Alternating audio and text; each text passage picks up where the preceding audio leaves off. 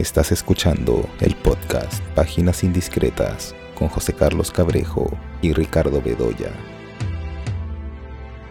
Hola, estamos nuevamente aquí en el podcast eh, Páginas Indiscretas. Yo soy José Carlos Cabrejo, como siempre estoy acompañado por eh, Ricardo Bedoya. Y en esta oportunidad vamos a hablar de algunos, de algunos estrenos. Vamos a hablar primero de la película eh, Sound of Freedom o Sonido de Libertad, que es el título con el que se le conoce aquí en el Perú, que además es, una película, digamos, que ha generado antes de su estreno mucha discusión, mucha polémica, porque creo que se habló de que, como que se, se refirió a la película como si fuera una película, como si se hubiera tratado que se impida que se vea la película, ¿no? Hay este famoso video de Mel Gibson, que además es uno de los productores de la película, ¿no? Pues, recomendando, ¿no? Sugiriendo que vayan a ver esta película.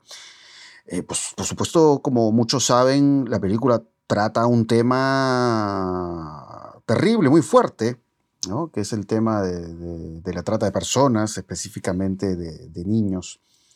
Em, eso, claro, es un tema que, por ejemplo, pues eh, lo he visto en documentales, en Netflix, ¿no? que, es, que es, un tema, por supuesto, eh, sobrecogedor, eh, es un tema que genera impotencia, que tiene que tratarse, obviamente, en el, en el, cine. Y en La Pampa, ¿no? De la película de Dorian Fernández. Eh, claro, en La Pampa, ¿no? Eh, sí, ahí también se trata. entonces, bueno, en esta, en esta película em, tenemos a este personaje de Jim Caviezel, ¿no?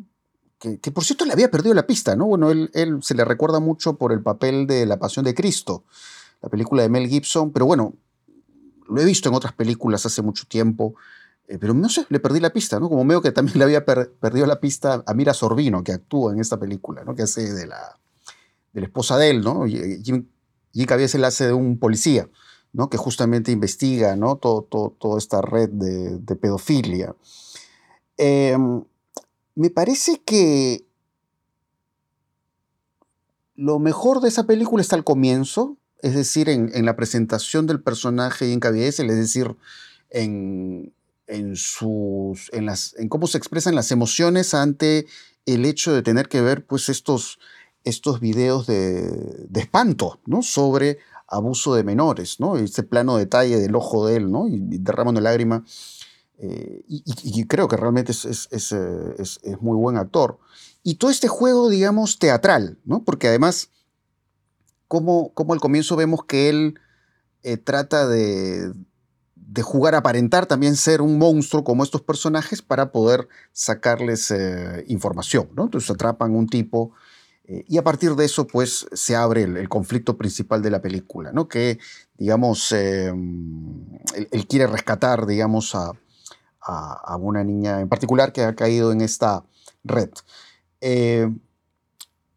entonces, ¿qué pasa? Que siento que después de eso, que sí me generó cierto interés, después lo que vi, en realidad yo dije, bueno, más allá del tema, que sí, como ya he dicho, es un tema importante que se tiene que tratar, que bueno, sí, eventualmente le puede dar cierta singularidad a la película, me pareció una película de lo más convencional, me pareció una película eh, casi hecha con manual, es decir, no hay en la puesta en escena, no hay en el lenguaje de esta película sorpresas. Es decir, a lo que voy con esto es, bueno, eh, tenemos que señalar que el personaje ha llegado a tal lugar, bueno, vamos a usar un plano general o gran plano general. Eh, el personaje está triste, bueno, vamos a usar una clave baja, ¿no? Es decir, toda la película está construida sobre eh, la forma más previsible de contar esa historia. ¿no? Bueno, es una historia relato canónico, de búsqueda, ¿no? Em, cual no hay ningún problema. No hay ningún problema con que se cuenten eh, los relatos de las, de las viejas formas, de las viejas maneras. Pero, digamos, todo eso se, se siente de una manera tan formulaica en la película y creo que es una película que a unos años nadie se va a acordar de ella, ¿no? Es la sensación que me deja. Eh, sin contar que la película, digamos, tiene ciertas reiteraciones, ¿no? Lo que a veces dicen los personajes que, no sé, me, me, me empalagaron un poco, ¿no? Porque hay todo un discurso sobre la empatía que me parece que está bien, ¿no? Pero un poco ver al, al, protagonista repitiendo esto, ¿no? Ah, ¿cómo te sentirías? Eh, yo que sé, si a tu hija le pasara lo mismo, ¿no? Entonces cae en, estas situaciones enfáticas, ¿no? Eh, toda la parte final, ¿no? Que, es, eh, que tiene que ver con, digamos, la lucha final del personaje por lograr el, rescate que tanto anhela, que tanto lo, lo obsesiona también, ¿no? Un poco me hizo recordar un poco estas películas que he visto en los, en los años 80, no sé, ¿no? Casi Rambo, ¿no? Es decir, el tipo que hace una misión que parece imposible, ¿no? La idea de un personaje que solo se puede enfrentar pues con 50 hombres. Em, entonces, em, cuando vi en los créditos que, Mel Gibson eh, era el productor, surgió una idea, ¿no? yo dije, eh, no sé cómo hubiera sido si Mel Gibson hubiera dirigido esa película, ¿no? Porque, digamos, Mel Gibson tiene películas como Apocalipto o como Hasta el último hombre, ¿no? Que juega, digamos, con, un relato, sí, un relato que puede ser cercano, próximo para cualquier tipo de espectador, pero siempre él le da, digamos, tanto lo que puede ser el trabajo de edición, a la forma de exaltar la acción, le da algo que es singular pero siento que en esta película no hay nada de singular. Eh, son todos los clichés habidos y por haber para, eh, digamos, un relato de estas características. Em, entonces, no sé, Me, parece que no es, no, es, una película que al menos como película, es decir, como, como obra expresiva, eh, haya merecido tanta atención. Sí, por supuesto, me parece bien que visibilice una problemática tan terrible como esa, eso me parece bien. Eh, pero nada, ¿no? Me, parece es una, película bastante mediocre, la verdad. Pero bueno, no sé a ti qué te pareció, Ricardo. Sí, mediocrísima, ¿no? Eh, a ver, tú has hablado de Rambo, ¿no? Y yo diría que este es un Rambo llorón, ¿no? Porque eh, la, verdad es que mira, nunca había visto a un, al protagonista, de, al salvador, digamos, de, ¿no? Eh, al combatiente de villanos eh, abyectos, ¿no? Eh, que se la pase con los ojos humedecidos durante casi dos horas, ¿no? llore, llore, llore, llore el hombre. No solamente cuando ve las, este, estas imágenes terribles, sino a cada momento, ¿no? Porque claro, lo que está haciendo es una especie de remake laico de, o yo no sé qué tan laico, pero bueno, de la versión de Cristo, ¿no? Porque claro, es este, más que un agente policial infiltrado que sabe crear simulaciones, engañar a, a poderosos de las mafias, ¿no es cierto? En realidad es una especie de redentor celestial, ¿no? No, mira, la película me pareció de recetario, de fórmula, ¿no? Eh, es verdad que tiene cierta, a ver, cierta eficacia elemental en la primera parte, ¿no? Pero luego lo otro ya, la película se desbarata, ¿no? Porque además, claro, ahí viene la cosa Rambo, el factor Rambo, ¿no? Pero claro, Rambo se enfrenta con una tensión eh, visceral y física a sus rivales. Pero este señor llega ahí y todo se resuelve por arte birlibirloque, ¿no? O sea, no pasa nada en realidad, ¿no? O sea, te enfrentas a las mafias más terribles, ¿no? De estos eh, colombianos y qué sé yo, no sé cuántos este, latinos metidos en este tráfico inmundo, ¿no? Eh, pero ya, así, ¿no? Como si fueran los magos de la película de Christopher Nolan. ¡Pum! ¿No? Claro. Abra cadabra. Porque además, ojo, eh, ojo, en, la escena post créditos, acá sí voy a comentarla, ¿no? Aparece Jim Caviezel y sigue llorando, ojo, ¿eh? o sea, cuando ya acaba la película, sigue llorando y en, esa ocasión para pedir dinero, para, no sé, que la gente ahí le tome la foto, un código para, para darle entradas a gente que no puede pagar para ver Santo Frido. Claro, claro, claro, es, una especie de apostolado, ¿no? De apostolado absoluto. Eh, entonces, eso me parece que, es la película, ¿no? Me parece que es la película. Bueno, yo creo que si no hubiera tenido toda esa especie de presentación particular, en onda política, ideológica, qué sé yo, la película hubiera pasado absolutamente desapercibida o simplemente hubiera pasado directamente a alguna plataforma, ¿no? A perderse en medio de mil otras, ¿no? Claro, esa es la sensación que te deja, que es como esas películas que acumulan en plataforma de streaming, ¿no? Como si fuera una película que está en Netflix, pues son esas películas que del montón. Eh, eso es, ¿no? Que, claro, lo que la diferencia es más bien factores eh, extratextuales, vamos a decir, ¿no? Extra cinematográficos. Eh, ese es el, único atributo diferenciador, ¿no? Claro, porque, a ver, mira, hay, hay, muchas películas convencionales de acción, ¿no? Y que se estrenan a, menudo, por ejemplo, en cartelera. Ahora, hay dos películas muy convencionales, si tú quieres, en su factura, pero que resultan mil veces superiores a esta. Una es Contrarreloj, ¿no? Eh, que esta película con Liam Neeson, convertido ya en héroe de acción hace tiempo, ¿no? Y la otra eh, con Gerald Butler, que es Escape bajo fuego, ¿no? Pero mira, esas dos películas tienen una tensión, tienen una limpieza narrativa, tienen momentos de acción muy logrados, ¿no? son muy convencionales, pero son películas que funcionan dentro de un thriller, ¿no? Un thriller bien ajustado, bien amarrado, ¿no? Eh, y que siguen fórmulas también, ¿no? Pero que van potenciando esas fórmulas, porque eso es lo interesante, ¿no? Eh, nadie está pidiendo la originalidad absoluta, ¿no? Claro. son películas de género, son películas que siguen las pautas eh, y los códigos de la acción de género, pero lo hacen con determinados momentos, eso pues esos momentos de, a ver, de frenesí, ¿no? Pero esto no, esto es una cosa absolutamente plana, ¿no? Al comienzo un poquito más movida, ¿no? Con alguna sorpresa por ahí, pero luego todo se achata, ¿no? Sí, pues. Y ojalá, claro, que Mel Gibson hubiera, hubiera dirigido la película, porque, digamos, eh, claro, Mel Gibson sí es un cineasta que tiene una visceralidad evidente, ¿no? Como lo muestra una película como Apocalipto, sobre todo, ¿no? Claro, y, es interesante esto que mencionas, ¿no? Lo, de, lo del Rambo llorón, porque, claro, o sea, digamos, creo que hay, hay un juego intertextual con, con Jim Caviezel y su papel en La Pasión de Cristo, ¿no? Hace las cosas que él dice, ¿no? Cuando lanza esta frase famosa de Sound of Freedom, ¿no? Que es algo así como, los niños de Dios no están en venta, ¿no?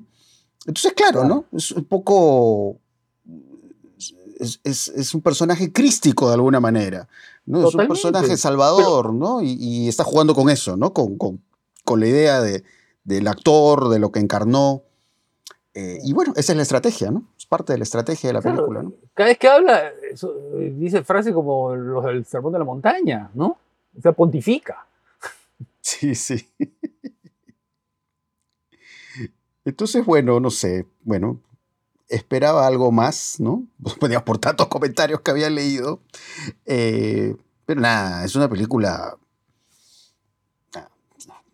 me olvidaré de ella seguramente de acá a unos años. O prácticamente me olvidaré. Yo, mucho tiempo, mucho, unos años, ¿eh? yo te diría algunos días. Sí, bueno, has mencionado unas películas que han estado en cartelera. Bueno, yo he visto eh, Blue Beetle, que es esta película de superhéroes, eh, que bueno, es, otra película que... Bueno, yo vi otra también de DC, que es hace algún tiempo. La vi en una plataforma de streaming, no la vi en, cartelera porque al toque empezaron a pasarla solamente doblada, que esta era la secuela de Chazam, que debe ser de, las peores películas de, superhéroes que he visto en los últimos tiempos. Una secuela muy mala, muy plana, un poco que tiene que ver con lo que estamos hablando, ¿no? De, todo hacerlo sin, sin, mayor ingenio, ¿no? Sin, sin mayor eh, punto diferenciador con lo que se puede ver del, montón. Eh, Blue Beetle eh, tiene cierto, cierto encanto, ¿no? Es un personaje que le entra como una suerte de, escarabajo robótico en el cuerpo y, con eso muta, se transforma y tiene superpoderes, ¿no? Em, pero bueno, Blue Beetle hay, algo que es muy singular en Blue Beetle, que es su, su, manera de, enfocar la, cultura latinoamericana, ¿no? el, personaje principal es un personaje de origen latino, se, le ve su relación con una familia latina, ¿no? que además uno de los personajes de esta familia está interpretado por Damián Alcázar. Em, y la villana que es eh, interpretada por Susan eh, Sarandon. Entonces, bueno, la película sí tiene algunos momentos de acción que son muy divertidos. Sobre todo, eh, me gustó mucho la secuencia esta en la que de pronto el personaje siente que no puede controlar esa suerte de entidad tecnológica que lo ha poseído. y empieza a volar, o vuela, sale del planeta Tierra, regresa, ¿no? entonces hay, toda una, toda una dinámica veloz en, mostrar al personaje en su sorpresa con lo que pasa con su organismo y con esa tecnología, ¿no? que además usan esta famosa canción del, grupo peruano Los Saicos, ¿no? de Moler. Los Saicos, como muchos sabrán, es esta banda peruana que, dicen que es la primera banda punk o hicieron proto-punk o lo que fuera. Pero digamos, todo este juego de la música de los Saicos con, con, lo que descubre el personaje de sí mismo en esta nueva etapa en su vida es, es muy divertido. tiene algunos de estos momentos que son curiosos, Em, pero hay otras cosas que la verdad que a mí no me gustaron, específicamente en, la forma de representar a la familia del, protagonista, ¿no? Es, que es, em, bueno, es este actor solo madueño, que es, famoso por un personaje que tiene una serie que se llama Cobra Kai, ¿no? Que además es un actor muy, muy bueno, muy carismático, pero eh, la familia, salvo Damián Alcázar, que, que, incluso en ese papel pequeño que tiene en la película me parece que está muy bien, pero de ahí toda la, la forma de ver a la familia, este personaje me pareció ya algo excesivamente caricaturesco, ¿no? es, ese lado caricaturesco que casi encuentro en algunas viejas telenovelas eh, mexicanas, ¿no? Como las de Talía, ¿no? Yo sé obviamente que lo hacen con afán humorístico, ¿no? pero me parece que hay un problema en Blue Beetle de modulación del, humor. Eh, entonces, claro, hay un humor que ya por momentos se siente chirriante. Eh, y bueno, apela pues a la nostalgia, con relación a la cultura latinoamericana, porque claro, está la referencia a los saicos, hay, yo qué sé, música de Soda Stereo, hay fragmentos del Chapulín Colorado, hay fragmentos de Mariela del Barrio, ¿no? Digamos, hay, hay, este asunto de de pronto crear una complicidad con, con un espectador latinoamericano que, que va, va, de alguna manera a explorar su pasado, ¿no? Pero creo que hay ciertas dimensiones, ciertas capas del humor, que son las que he mencionado, eh, las que no me han gustado de la película, ¿no? Pero sí tiene algunos momentos de acción eh, que, creo que están bien trabajados. Y el personaje de Susan Sarandon me pareció como personaje villano eh, bastante plano, ¿no? Me parece que es un personaje que no tiene mayor encanto, ¿no? Casi como una, es una villana en piloto automático, podría decir. entonces, nada, eso es lo que quería decir de Blue Beetle, ¿no? Em, más bien creo que en plataformas de streaming hay cosas interesantes como Movie, ¿no? Porque he visto que Movie está subiendo cosas bien interesantes, ¿no, Ricardo? Sí, sí, sí, sí. está, está bien interesante. Supongo que están subiendo, a ver, algunas cosas antiguas sobre todo, ¿no? Eh, supongo que están a la espera de subir las películas, a ver, las que ellos supongo que tienen eh, expectativas para ser nominadas al Oscar o a los premios de, ¿no? de la temporada que son las películas que se han visto en el Festival de Lima, ¿no? Porque lo que se pudo ver en el Festival de Lima era que la mayoría de las películas esas, eh, de la sección galas eran de movie, ¿no? Entonces, claro, ha habido una especie de, de adquisición en, en, paquete, ¿no? De movie para, para mostrarlas en el Festival de Lima. Entonces sospecho que esas van a ir entrando en los próximos meses, ¿no? Porque ya ahora a partir de octubre comienzan a, a entrar las películas, ¿no? tanto en Movie como en Netflix, en las plataformas, ¿no? Las películas que tienen ambiciones, digamos, premiables, ¿no? Eh, por ejemplo, han, han puesto Balada del Hombre Común, ¿no? La película de los hermanos Cohen, ¿no? A propósito de Lewin Davis, ¿no? Sí, así la han titulado eh, en Movie, ¿no? Porque acá, acá tuvo Perú otro, otro título y en Movie está como a propósito de Lewin Davis. Eh, Lewin Davis, claro que es una película, que es de lo mejor, es de lo mejor de las películas de los Cohen, ¿no? Eh, que, claro, es una película que podría haber sido muy convencional, ¿no? Es la trayectoria del, en fin, del, de la persona que quiere tener éxito, ¿no? Del músico que quiere tener éxito, ¿no? Eh, y claro, podría haber sido una historia de, fin, de triunfo, digamos, sembrada o condimentada con números musicales, sobre todo la música folk, ¿no? Pero en realidad la película en el camino se va volviendo cada vez más oscura, ¿no? Cada vez menos previsible, ¿no? Cada vez más errática en el mejor sentido, ¿no? Porque este personaje va caminando, va paseando, ¿no? Va recorriendo un largo viaje, ¿no? Hay alusiones incluso a Ulises, ¿no? Eh, ¿no? Eh, a la Odisea. Eh, y va encontrando personajes que, por un lado, le van diciendo, oye, sí, tienes talento, pero por otro no le hacen ningún caso, ¿no? Y entonces poco a poco la película se va volviendo cada vez más melancólica, ¿no? Hay las alusiones a Bob Dylan, ¿no? Y a un poco a toda la cultura de esos años, eh, a la cultura musical y poética incluso, ¿no? Eh, a escritores de alguna manera la contracultura, ¿no? Burroughs, Gimber. Eh, y entonces creo que la película es, de lo más interesante y creo que es una película muy personal, ¿no?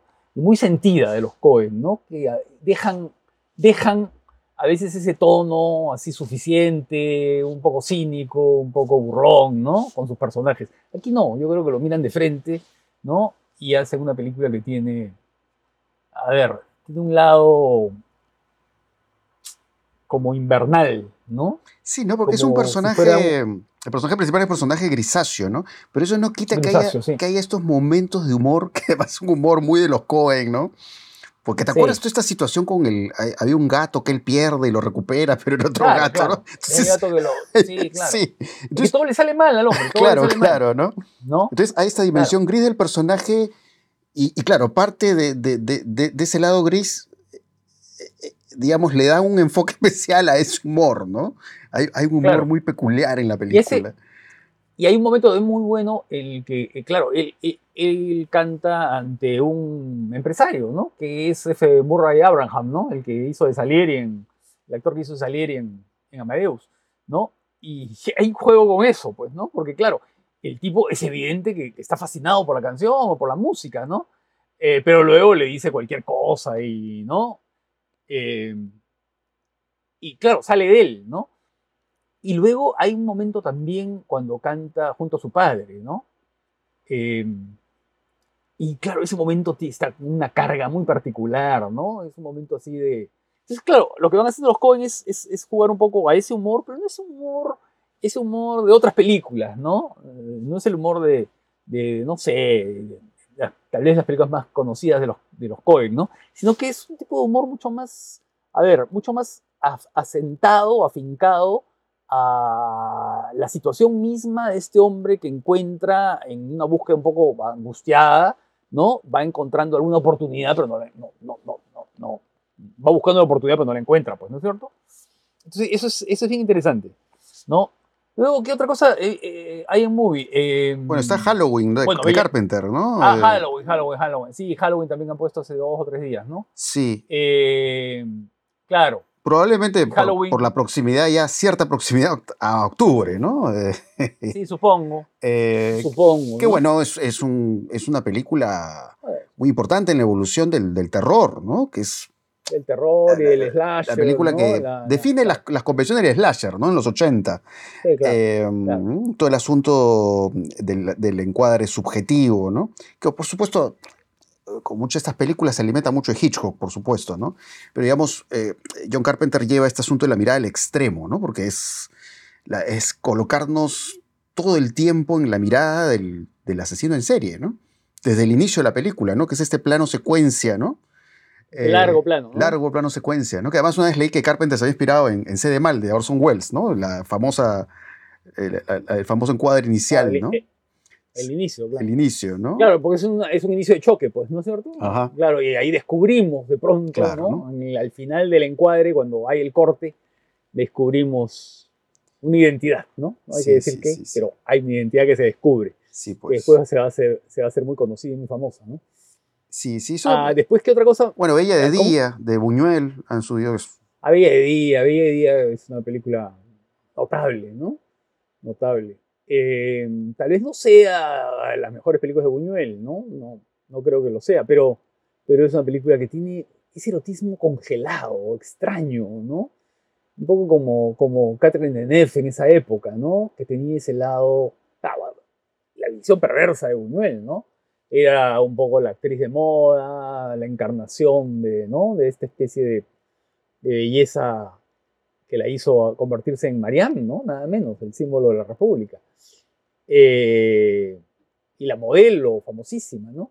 Pero claro, Buñuel la transforma, ¿no? La, en fin, se mete, creo, en las fantasías más íntimas y más perversas, ¿no? Eh, ah, que es lo que hizo en tantas otras películas, ¿no? Con, con algunos personajes, no solamente femeninos, ¿no? también masculinos, ¿no? Porque no hay que olvidar también cómo entra en las fantasías de personajes como el de él, ¿no? O Archibaldo de la Cruz en Ensayo de un Crimen, ¿no? O incluso del Jaibo, ¿no? En Los Olvidados. ¿no? Eh, claro, hay este, esta, incursión en la subjetividad, en el sueño, en la fantasía turbulenta, digamos, que es lo que Buñuel agrega, ¿no? En, en películas que no solamente muestran una realidad social, digamos, ¿no? Sino que lo hacen desde el interior de sus personajes, ¿no?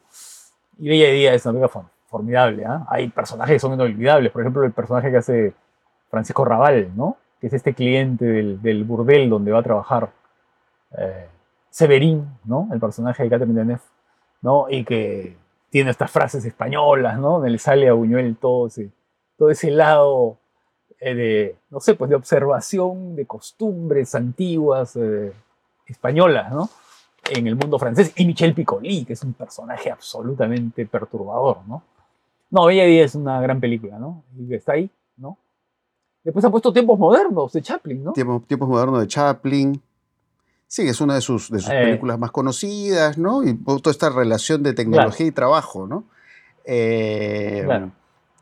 Y bueno, pues con, con el humor que lo caracteriza a él, ¿no? Todo este humor corporal, pero que a la vez es un medio para dar toda una visión crítica de, de nada, de la sociedad, ¿no? De cómo funciona, ¿no? Creo Sí, que, sí. sin lugar a dudas, es una película que podría seguir hablando también sobre, sobre el mundo laboral contemporáneo. Eh, pero sí es muy diverso y es muy interesante todo lo que han subido, ¿no? Porque está también, hay- han subido películas de Lucrecia Martel, por ejemplo, La Ciénaga, La Niña Santa. La Niña Santa. Sí. Claro, y Lucrecia Martel, que es un hombre importantísimo en el cine argentino y en el cine en general, ¿no? Sí, Creo sí. ahora. Es una de las autoras más coherentes, más, ¿no? Este, claro que también es una, es una directora que tiene una mirada sobre pequeños grupos, ¿no? Sobre todo pequeños grupos humanos en una sociedad, en, en- en- en la provincia argentina. En la provincia argentina y cómo se van creando vinculaciones familiares y, y, que están mezclando, ¿qué cosa? El, a ver, cierta mirada de clase, ¿no? El clasismo y el deseo, ¿no? Porque el deseo siempre está presente en las películas de, de, de Lucrecia Martel, ¿no? La Niña Santa es muy clara en eso, ¿no? En este mundo asfixiante, ¿no? Pequeño, relaciones entre jóvenes, chicas adolescentes, ¿no? Sí, sí, la, la verdad que han, Luego, han varios títulos muy interesantes. ¿no? Sí, sí. Luego la película china hasta siempre, hijo mío, ¿no? Sí, que esa, esa la, la vimos, creo, me parece, en la semana del En la cine. Semana del Cine. Se dio en la Semana del Cine, sí. Se dio en la Semana del Cine hace, hace tres años, cuatro años, ¿no? Claro, sí está esa, han subido también la, Eh, la pianista 2019. de Haneke, la pianista de Haneke, que si no la han visto, no se la pierdan. Ahí Claro, es claro. una actuación eh, potente de Isabel Huppert, ¿no? Que hace esta profesora de piano. Y esto, esto que le gusta a Haneke, ¿no? Un poco sumergirse debajo de la superficie, ¿no? Y dentro de este mundo ordenado, con estos espacios simétricos de, de colorido muy blanco, ¿no? Como va revelando, digamos, toda una dimensión como retorcida y dura, ¿no? ¿no? Que Sí. se ve en la relación ahí con, con su alumno.